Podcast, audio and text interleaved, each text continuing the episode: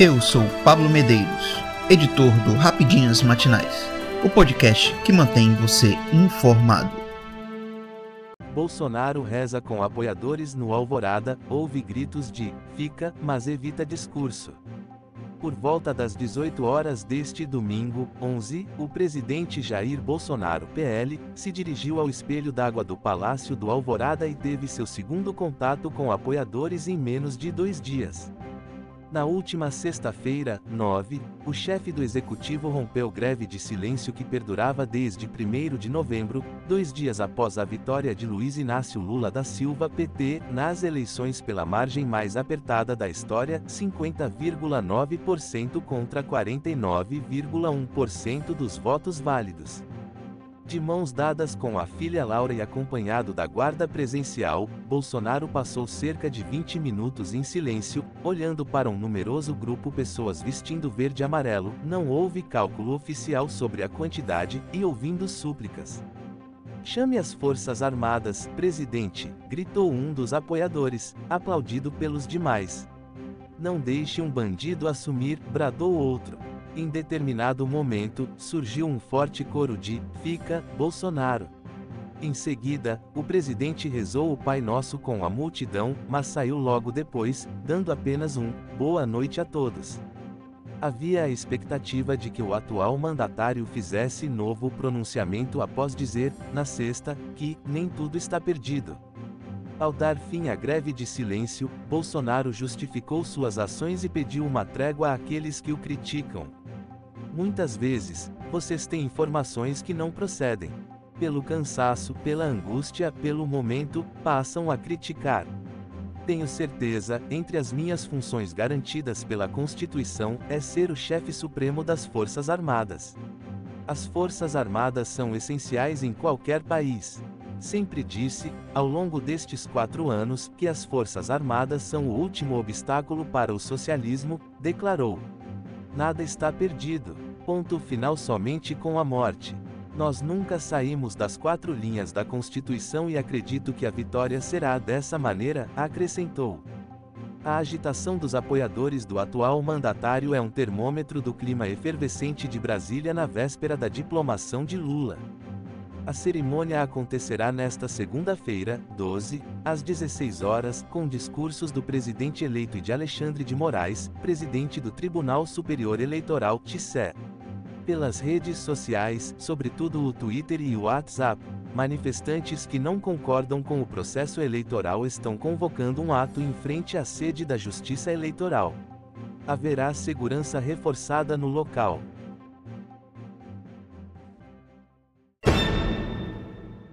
Ministério da Economia rebate Lula, nega que o Brasil esteja quebrado e projeta diminuição da dívida pública.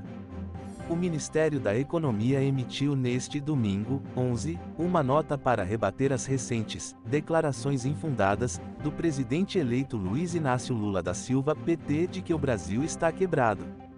Lula promete divulgar em breve um relatório da equipe de transição sobre a situação econômica do Brasil.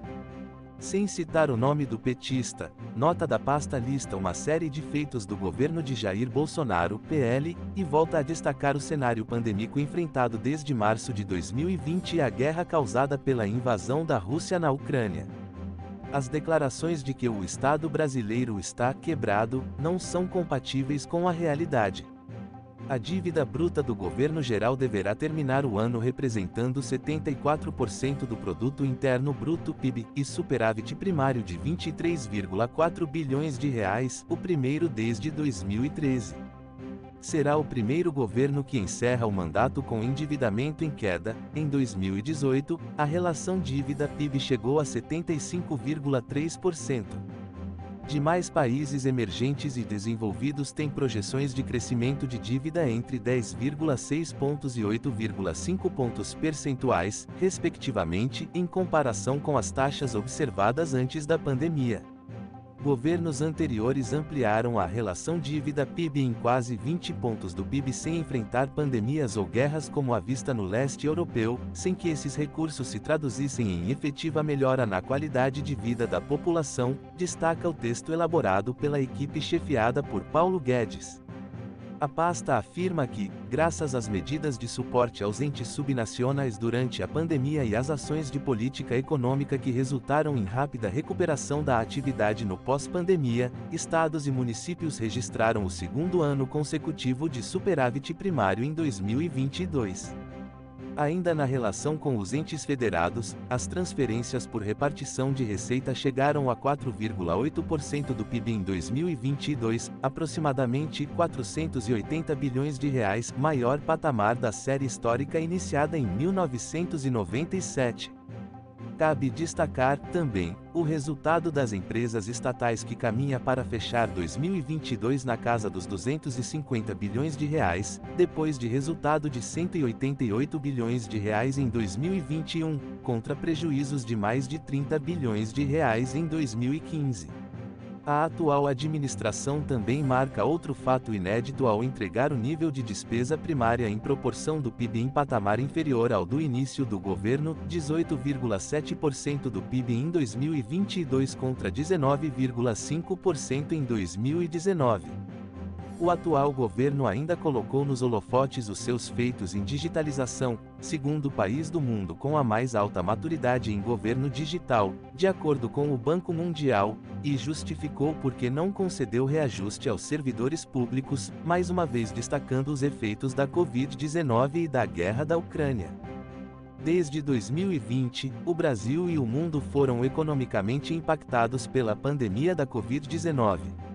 Diante da gravidade do cenário, o governo federal e o Congresso Nacional entenderam que a prioridade seria alocar recursos para o combate à doença, a manutenção dos empregos e a concessão de auxílio financeiro aos mais vulneráveis, o que não permitiu a aprovação de novos reajustes aos servidores públicos até 31 de dezembro de 2021, conforme determinado pela Lei Complementar número 173/2020 avos, artigo 8 disse a pasta.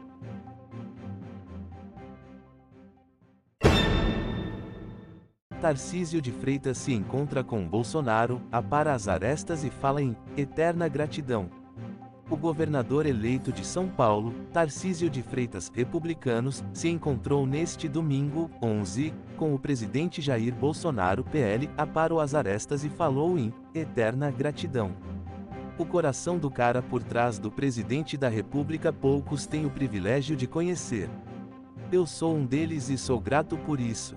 Se estou hoje aqui, é porque Bolsonaro confiou em mim e no trabalho de um técnico que em 2018 ninguém conhecia.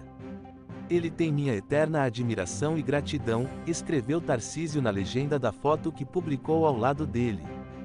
No início deste mês, o governador eleito irritou apoiadores do atual mandatário ao negar ser bolsonarista raiz, além de ter se reunido com o ministro Alexandre de Moraes, do Supremo Tribunal Federal, STF.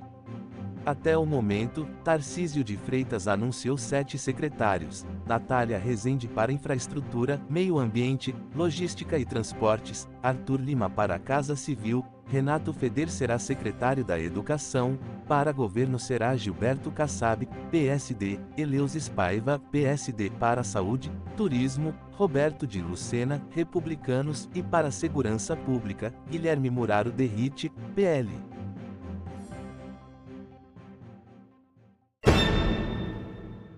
Twitter vai aumentar o limite de caracteres para 4 mil, afirma Elon Musk. O bilionário Elon Musk afirmou neste domingo, 11, que o Twitter vai aumentar o limite de caracteres de 280 para 4 mil.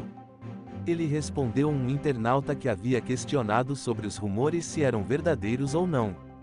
Na oportunidade, Musk apenas disse, sim, sem mais detalhes. No entanto, ainda não há previsão de quando a medida será implantada. Inicialmente, a rede social disponibilizava 140 caracteres por tweets. Contudo, em novembro de 2017 houve uma atualização e dobrou a capacidade, indo para 280. No fim de outubro, Elon Musk comprou o Twitter e sua primeira medida foi demitir quatro dos principais executivos da empresa, incluindo o CEO, Parag Agrawal. Os outros três executivos demitidos foram o chefe financeiro Ned Segal, a responsável jurídica e de políticas, Vijaya Gadi, e o principal advogado da empresa, Sean Edit. Eu sou Pablo Medeiros e este foi o Rapidinhas Matinais, o podcast que deixa você informado. Até mais.